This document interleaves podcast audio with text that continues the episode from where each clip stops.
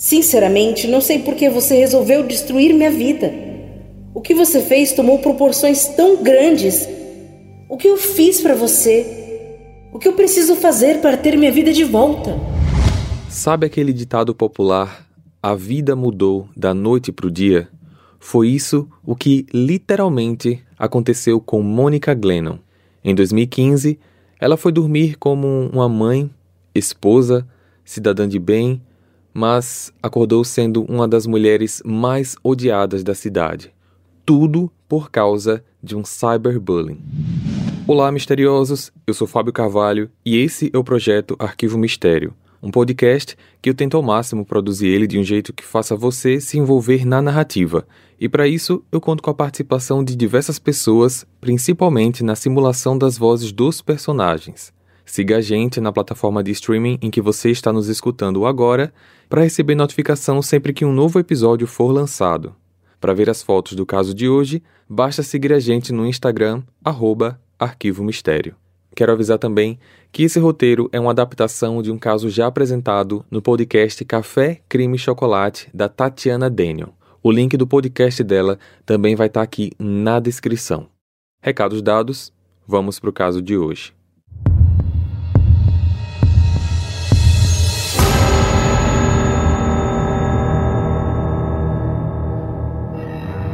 O episódio de hoje traz um tema muito importante e nunca é demais aprender sobre ele, até porque se trata de um dos tipos de crime que mais cresce diariamente, o cybercrime, ou crime virtual, que pode se apresentar de diversas formas, incluindo o cyberbullying e o cyberstalking.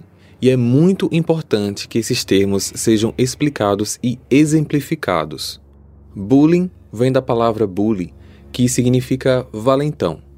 É uma forma de agressão física, verbal ou psicológica, fazendo com que, dessa forma, um indivíduo ou um grupo ataque sistematicamente uma vítima com base em sua aparência, no seu comportamento, em algo que em geral não está enquadrado no padrão de normalidade estabelecido por aquela pessoa ou por aquele grupo que no caso são os agressores.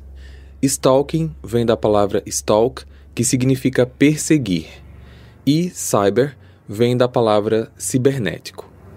O cyberbullying, então, é a prática do bullying no ambiente virtual. Exemplos de ações consideradas como cyberbullying são exposições de fotografias íntimas, montagens constrangedoras que resultam no julgamento da aparência física ou do comportamento social da vítima. Já o cyberstalking trata-se da mesma prática do cyberbullying, mas é feito de forma repetitiva em vários veículos de comunicação diferentes e comumente sendo feitos por uma única pessoa visando incomodar, denegrir e até assustar a vítima.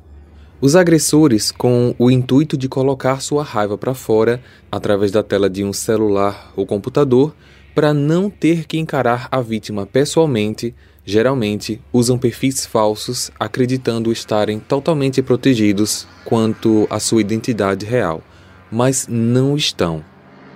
Bom, agora que está tudo explicado, vamos direto para o caso de hoje. Mônica Glennon nasceu e cresceu na Polônia, mas por volta dos 20 anos de idade imigrou para os Estados Unidos para o estado do Alabama. Sem saber ao certo que carreira seguir, ela resolveu tentar o mercado de imóveis, uma vez que ela falava fluentemente três línguas e isso ajudaria bastante, principalmente com clientes estrangeiros.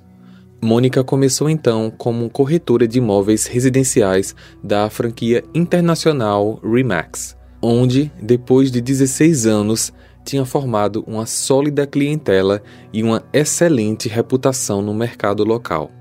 Em 2015, a carreira de Mônica ia muito bem. Ela e o seu marido Scott Glennon tinham uma casa em Hansville e, apesar dos dois trabalharem muito, eles ainda tinham tempo para desfrutar de viagens e participar de várias atividades com os filhos adolescentes, só que tudo isso mudou drasticamente em uma manhã de setembro de 2015, quando Mônica foi acordada às 6 horas com alguns alertas de mensagens em seu celular. Como ainda era muito cedo, ela ignorou os alertas, mas as mensagens não paravam. Era uma atrás da outra. Horas depois, sua assistente telefonou, coisa que essa assistente não costumava fazer tão cedo, e devido ao conjunto de coisas estranhas acontecendo, Mônica resolveu atender a ligação. Mônica, bom dia. Corra para a página da Rimax no Facebook. Vejo que escreveram sobre você. Isso é muito grave, Mônica. É melhor você mesma ver. Ao acessar a página e ler a mensagem, Mônica entrou em choque. A postagem foi feita na página pública da Remax no Facebook. E essa mensagem dizia o seguinte: Eu e meu marido contratamos a corretora Mônica Glennon para nos representar na compra de uma casa. Tudo estava indo bem. Estávamos felizes com o atendimento dela, que já havia nos mostrado cerca de 10 casas e estava sendo muito prestativa. Porém, na última vez em que ela nos telefonou passando mais uma opção de imóvel, eu não podia comparecer, mas meu marido sim. Ele então foi encontrá-la, mas logo em seguida eu acabei conseguindo cancelar meu compromisso e fui ver a casa também. Quando cheguei, vi os carros dos dois parados na frente e também a placa de vende-se no jardim. Ao entrar, fiquei admirada com o granito da cozinha e com os eletrodomésticos já instalados. Fiquei completamente satisfeita com a primeira impressão. Mas foi aí que eu ouvi um barulho estranho vindo da parte de cima da casa. O barulho continuava à medida que eu ia subindo as escadas. Eu não queria acreditar no que eu estava ouvindo, mas mesmo assim continuei a subir. Nunca na vida vou me esquecer do que vi meu marido e a corretora sexualmente agarrados no quarto. Nunca imaginei passar por isso na vida. Meu casamento, obviamente, está acabado. E a única razão pela qual estou expondo isso aqui é porque não quero que isso aconteça com outra pessoa. Essa mulher não é profissional e não deveria estar prestando serviços em nossa comunidade. Ela é uma destruidora de lares. Para quem acha que isso é uma brincadeira, eu consegui tirar três fotos dos dois com o meu celular, até que então eu me desmanchasse em lágrimas e saísse dali. Não vou postar aqui, mas vou enviar essas fotos pelo correio a quem realmente importa. Junto com essa mensagem, o perfil colocou uma foto do cartão de visitas de Mônica. Quem no mundo tentaria algo desse tipo em relação a ela? Quem seria tão maldoso a ponto de ter a coragem de espalhar tal mentira? Só que, nesse momento, a única pessoa que sabia que tudo aquilo era uma mentira era ela mesma. Analisando o perfil do autor da postagem do Facebook, Mônica percebeu que a postagem foi feita por uma pessoa chamada Brian Baxter, nitidamente uma conta falsa pelo fato de ter sido criada recentemente, não tinha fotos, amigos e a única atividade dessa conta foi essa postagem. Essa postagem foi um print de uma outra postagem originalmente feita no ano anterior por um perfil anônimo em um site chamado X a Home Wrecker. E era nesse site que tinha a foto do cartão de visitas da Mônica. O X a Home Wrecker que em português significa Ela é uma destruidora de lares, é um site onde mulheres que descobriram que foram traídas podem colocar as fotos das amantes dos seus companheiros e literalmente as difamar em público. O site permite que qualquer pessoa poste anonimamente, ou seja, qualquer um pode postar qualquer foto de qualquer pessoa sem permissão, sem ter provas e tudo isso de forma anônima incluindo até o endereço residencial e às vezes o local de trabalho. As postagens desse site são na maioria curtos, mas o de Mônica era longo e cheio de detalhes. A primeira coisa que Mônica fez foi acordar o marido e mostrar a mensagem a ele que também ficou perplexo. Scott nunca desconfiou da sua esposa e acreditou, enquanto em choque, ela afirmava que tudo aquilo era mentira. Horas depois, Mônica percebeu que o texto foi replicado também para o e-mail do escritório corporativo da Remax e também enviado como mensagem privada via Facebook para praticamente toda a lista de seus amigos, incluindo pais, sogros, marido e filhos. Mesmo com o departamento das redes sociais da Remax removendo a postagem da página, antes mesmo do meio-dia, três de seus clientes cancelaram agendamentos com ela e, no decorrer apenas daquela semana, mais de 20 compromissos que incluíam visitas de imóveis até assinatura de contratos foram cancelados pelos próprios clientes.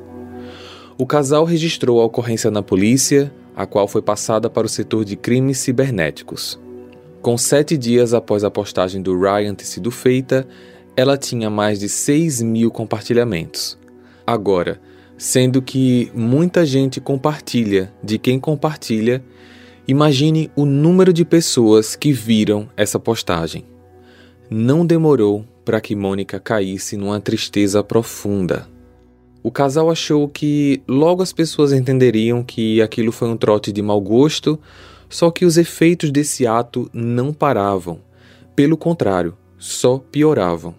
O telefone de Mônica começou a lotar de mensagens de homens a convidando para fazer programa. Eles mandavam fotos despidos e a mesma coisa estava acontecendo com as colegas de trabalho. Outras corretoras da mesma franquia começaram a receber mensagens perguntando se elas também faziam aquilo, o que causou um estrago na reputação da empresa.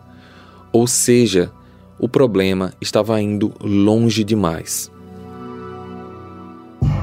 Mônica e o marido desconfiavam de todos corretores, amigos, familiares chegando ao ponto de que, em determinado momento, eles não conseguiam confiar em mais ninguém, principalmente porque a mensagem tinha um tom muito pessoal e, por mais que os dois tentassem investigar, eles não conseguiam chegar a lugar nenhum.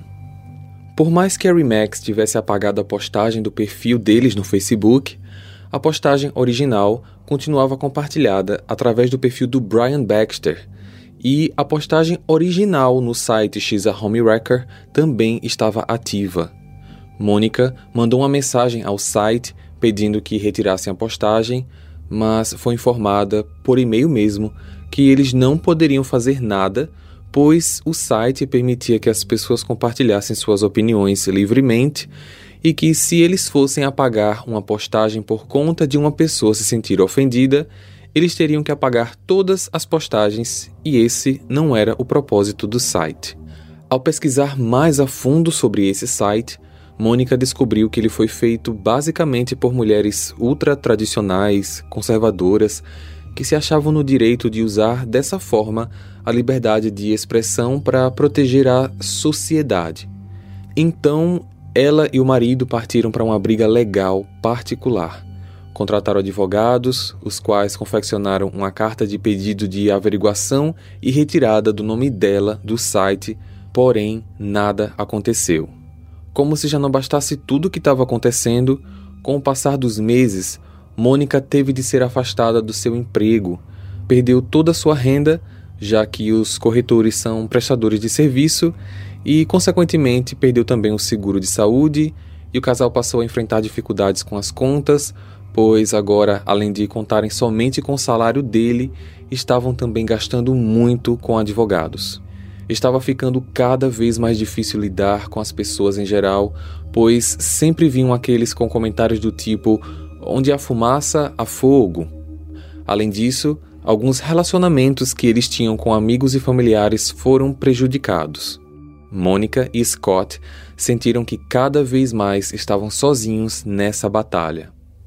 Os pedidos dos advogados enviados para as redes sociais Xa Home Wrecker, Facebook e nesse ponto também para o Reddit e Twitter não estavam sendo acatados, pois as empresas dessas plataformas estão protegidas pela seção 230 da legislação da internet dos Estados Unidos, aprovada como lei do Communications Decency Act, ou Atos de Decência nas Comunicações, feito em 96, que fornece imunidade para editores de sites de conteúdos de terceiros. Ou seja, esses sites legalmente não assumem responsabilidade por nada do que é postado pelos usuários.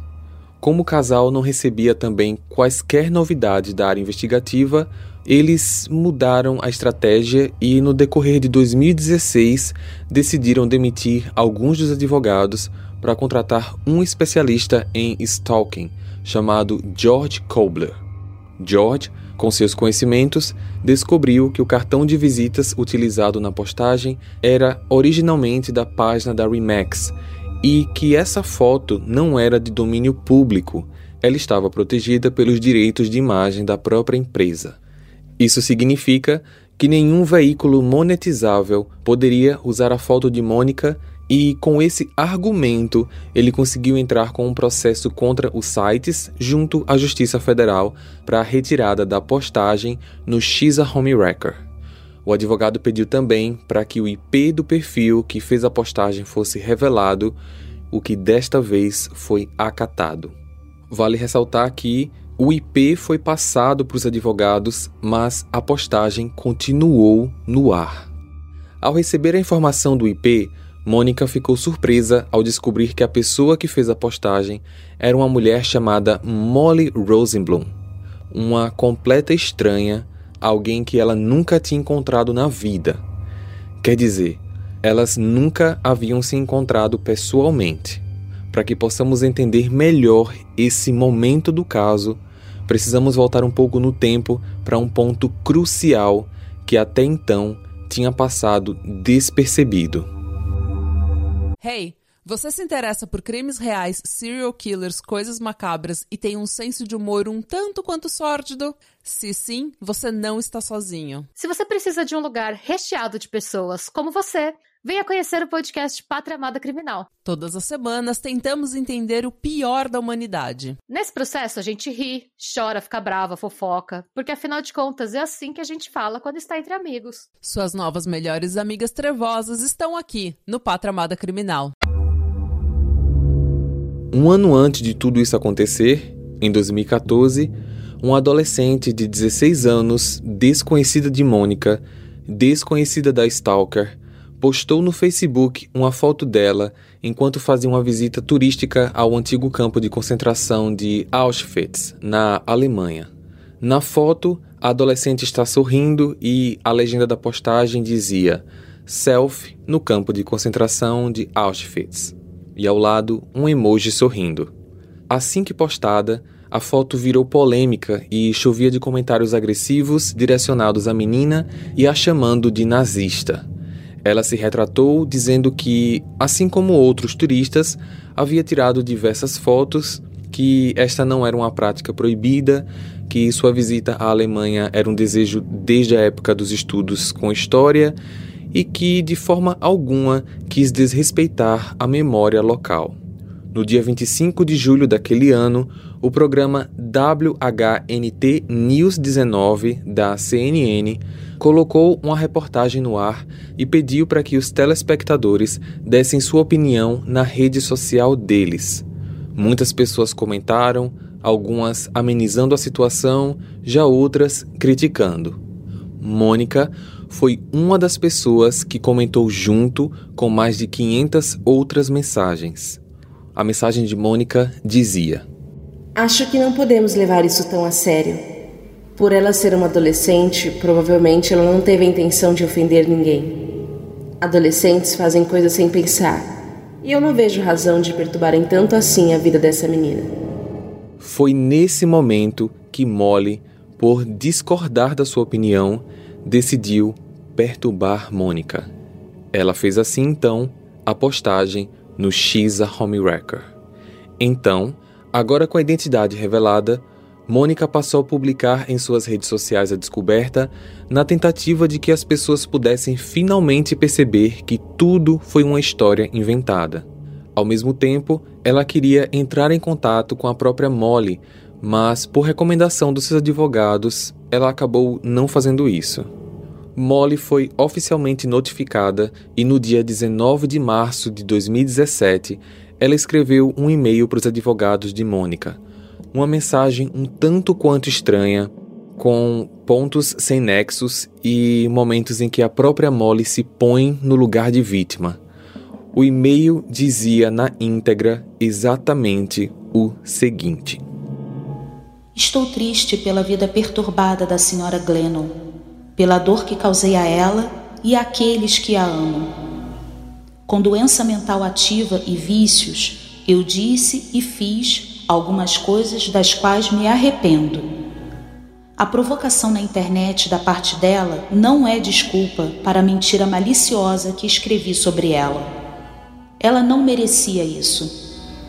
Na época, me senti atacada e ela simplesmente magoou meus sentimentos por não ser gentil com suas palavras mas eu teria me autoavaliado primeiro se soubesse que ela estava procurando minha identidade, para que no final eu desse a minha retratação pública dessa história. Eu sofri com doença mental documentada ao longo da vida. Eu me automediquei em desespero e fiquei ainda mais instável. Eu estava no auge do vício em metanfetamina quando fiz esse ato horrível. Escrevi essa mentira eu gostaria que meras palavras pudessem transmitir adequadamente a mais profunda tristeza por tê-la machucado. Eu não posso trabalhar e fui hospitalizada muitas vezes ao longo da minha vida por causa da minha doença. Quando jovem, meu marido Brian Alvisol cometeu suicídio na minha presença, o que foi um gatilho para os sintomas da minha doença. Desde que fiquei sabendo que a senhora Glennon buscava uma retratação, eu pensei no que e como poderia consertar isso. Mas eu não possuo nada e vivo com a contribuição de um pequeno cheque por invalidez. Não tenho meios de compensar monetariamente a senhora Glennon por suas perdas financeiras.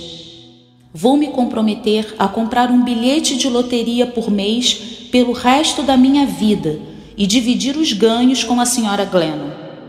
Estou totalmente disposta a assinar qualquer documentação para autorizar a retirada das postagens de todo e qualquer site que contenha referências à postagem original. Não espalhei a história por toda a internet. Eu compartilhei em apenas um site. Ao pesquisar esse problema nos últimos dias, fiquei sabendo de alguém, provavelmente um homem, que acompanhou essa história. Talvez ele mesmo a conheça. Talvez a senhora Glennon o tenha atacado ou o provocado na internet também. Mas isso é apenas suposição da minha parte. De alguma forma, duvido que ele tenha tido qualquer envolvimento em nossa diferença de opinião sobre a notícia que precipitou minha mentira inventada. Não há muitos judeus nesta área. Como resultado, às vezes me sinto isolada em minha linhagem. Sou bem estudada nas questões do Holocausto da Segunda Guerra Mundial. A senhora Glennon fez pouco do sofrimento judeu em sua resposta e iniciou um diálogo comigo ao meu comentário. O antissemitismo velado dói. Já enfrentei isso muitas vezes. Uma garota judia, gordinha, com epilepsia e óculos. Eu me segurei para não expressar isso publicamente, mas de alguma forma parecia que fazer isso não estava servindo para tornar a reputação da senhora Glennon inteira novamente, mas sim prejudicar ainda mais. Qualquer coisa que eu puder fazer para aliviar a dor, raiva ou perda da senhora Glennon, estarei total e sinceramente disposta a cooperar dentro do meu limite no entanto, irei me proteger tornando esse contato inicial público. Tenho 54 dólares em cheque, os quais generosamente passarei para a senhora Glennon. Não tenho dinheiro para contratar um advogado para responder à reclamação dela. Não posso compensar sua perda financeira percebida. Tenho uma van de 20 anos que mal anda e um garotinho prestes a fazer 12 anos na terça-feira. Economizei dinheiro por dois meses para comprar um presente de aniversário para ele. Hoje estou realmente feliz. Eu faço as pazes com aqueles que ofendi quando a oportunidade se apresenta. Eu vejo um terapeuta e tento reavaliar as minhas atitudes do passado. Hoje, a vida é o que eu faço dela Encontro grande paz a cada dia em um relacionamento com Deus. E aí está minha resposta à reclamação dela. Esse e-mail foi republicado pela própria Molly no Facebook dela. Como é possível perceber, ela falou que não foi a responsável por disseminar a postagem original na internet. Quem fez isso foi o tal Brian Baxter. A postagem no Xa Home Wrecker foi feita em 2014 e o Brian espalhou por tudo que é lugar em 2015. Só que, após a publicação da identidade de Molly, Mônica ainda aguardava a identificação do IP do Brian. Assim que a informação saiu, comprovou que realmente Molly não estava mentindo quanto a isso. A pessoa responsável também era uma outra mulher e se chamava Hannah Lupian, uma residente da Califórnia, a qual a justiça veio descobrir que ela se passava por uma espécie de buscadora da justiça virtual. Essa mulher provavelmente não tinha absolutamente nada melhor para fazer na vida e passava o dia em sites como Xa Homewacker, pegando os nomes dos envolvidos e espalhando por onde quer que fosse. Na cabeça dela, tudo isso era para proteger as pessoas de gente suja. Nos arquivos de busca dessa mulher, a justiça coletou mais de 500 atividades na qual ela difamou e propagou difamação de diversas pessoas ao longo dos anos. Ela via um comentário de uma mulher fazendo um elogio a um homem no Instagram, por exemplo, e localizava a conta dessa pessoa, depois a do marido ou namorado dela e mandava uma mensagem através de um perfil falso, causando discórdia na relação e, quem sabe, danos ainda maiores. Mônica foi somente uma das suas vítimas. Além do perfil do Brian Baxter, ela tinha vários outros perfis, os quais ela mesma usava para comentar nas próprias postagens. Por exemplo, na postagem da Remax, ela fez a postagem como Brian e depois, com seus outros perfis, ela fazia comentários do tipo: essa mulher tem que ser mandada embora. Depois, com outro perfil, ela falava: eu já conheci essa Mônica, ela realmente deu em cima do meu marido. Depois ela vinha com outro perfil e dava like em tudo aquilo. Ou seja, ela fazia a postagem e o engajamento daquilo. Considerando que o cybercrime é um crime, só que na esfera virtual, não é difícil considerar Hannah como uma cyber serial killer porque ela literalmente destrói a presença virtual inteira de uma pessoa. Ao ser identificada e notificada, Hanan apagou imediatamente todas as redes sociais e, por conta disso, ela ficou incomunicável virtualmente e passou a se posicionar apenas através dos seus advogados. Os meses se passaram, já era setembro de 2017, dois anos se passaram e nada estava andando de uma forma que realmente ajudasse a reconstruir a reputação de Mônica. Então, com o sentimento de que ela pelo menos precisava entender o porquê de tudo isso, Mônica entrou em contato diretamente com Molly através de uma mensagem privada no Facebook, contrariando o conselho dos seus advogados. Sinceramente, não sei por que você resolveu destruir minha vida. O que você fez tomou proporções tão grandes. O que eu fiz para você? O que eu preciso fazer para ter minha vida de volta? Molly respondeu a mensagem e disse que queria falar pessoalmente com ela. Mônica sugeriu que ela se encontrasse em algum lugar público, o que é considerado por especialistas um risco muito grande e não recomendado nesses casos. Digo, o fato delas se encontrarem, não o fato de se encontrarem no local público mas mesmo assim ela foi. As duas se encontraram numa cafeteria. O marido de Mônica levou e ficou do lado de fora esperando. Molly chegou, se apresentou e já começou a conversa pedindo milhões de desculpas. Disse que pensava que Mônica era uma nazista. A conversa das duas durou cerca de quatro horas e ambas choraram diversas vezes. Uma contou para outra como tinha sido sua infância, suas vidas em geral, e Molly chorava ao ouvir o que Mônica dizia quando explicava as consequências do seu ato. Molly também readmitiu que na época estava numa luta contra a depressão, havia acabado de perder o marido e sob o efeito de muitos medicamentos controlados.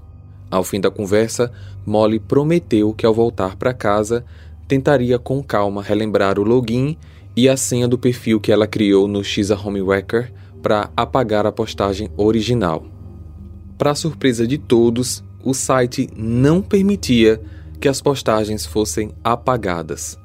Então, até que uma outra ação fosse tomada, Molly escreveu na própria postagem e replicou em seu Facebook também uma mensagem se retratando e admitindo ter inventado tudo aquilo e explicando que tudo não passava de uma grande mentira, inventada por alguém com depressão e possuída de sentimentos horríveis contra outras pessoas. A postagem dela dizia o seguinte: Eu não consigo remover o comentário acima sobre esta mulher. Depois de me encontrar com ela pessoalmente hoje, estou convencida de que eu estava terrivelmente errada sobre o que eu entendia na época como antissemitismo. Eu estava errada em colocar isso e fabricar a história sobre ela no xahomewrecker.com. Esse comportamento da minha parte prejudicou a vida pessoal e profissional da senhora Glennon. É meu desejo mais profundo retificar meu sentimento anterior e consertar que, de fato, a senhora Glennon não é antissemita. E eu me desculpo profundamente pelo mal que minhas palavras caluniosas causaram a ela, seu marido e amigos. A senhora Glennon é de fato uma pessoa gentil e compassiva, com quem compartilho muitos valores em comum.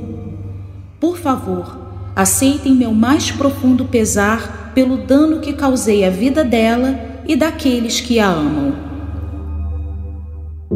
Em dezembro de 2018, quando Mônica conseguiu se recuperar financeiramente e profissionalmente, o tribunal decidiu em favor da Remax pela alegação de violação de direitos autorais no uso da foto e em favor de Mônica pela alegação de difamação, invasão de privacidade, inflição intencional de angústia e interferência ilícita de relações comerciais. O valor indenizatório total foi de aproximadamente 220 mil dólares. Esse é o valor que ela deve receber apenas da Molly e Hannah, pois o Xa Homewrecker, Facebook, Reddit e Twitter não sofreram qualquer consequência. Sabe quando a gente abre um perfil nesses sites e precisamos marcar algumas caixas de termo de uso? São nessas caixas que tem links para termos que praticamente ninguém lê e lá tem um aviso de que se você comentar algo, você é responsável pelo que disse.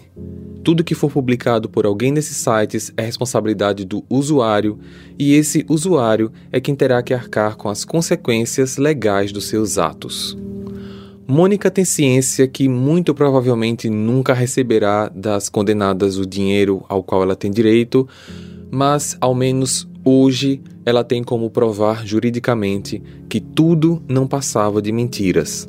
Ela reconstruiu sua carreira pouco a pouco e fez muita terapia para superar todo o dano psicológico que a situação causou.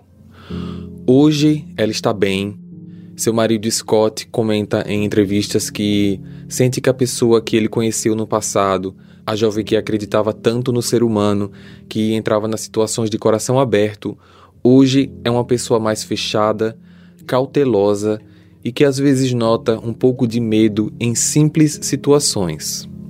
Três anos de uma vida destruídos por uma única postagem mentirosa, feita e propagada por pessoas que não tinham praticamente nada melhor para fazer. Mas o jogo virou. Mônica pode ter ficado com sequelas, mas está se recuperando. Já Molly e Hannah passarão provavelmente o resto das suas vidas financeiras na mira da justiça. Compartilhe esse episódio com seus amigos para ajudar no crescimento do canal. Para ver as fotos desse caso, basta seguir a gente no Instagram, arroba Arquivo Mistério, ou o nosso canal lá no YouTube. Eu vejo vocês então no próximo caso. Combinado? Até lá! Hey! Você se interessa por crimes reais, serial killers, coisas macabras e tem um senso de humor um tanto quanto sórdido? Se sim, você não está sozinho. Se você precisa de um lugar recheado de pessoas como você, venha conhecer o podcast Pátria Amada Criminal. Todas as semanas tentamos entender o pior da humanidade. Nesse processo a gente ri, chora, fica brava, fofoca, porque afinal de contas é assim que a gente fala quando está entre amigos. Suas novas melhores amigas trevosas estão aqui no Pátria Amada Criminal.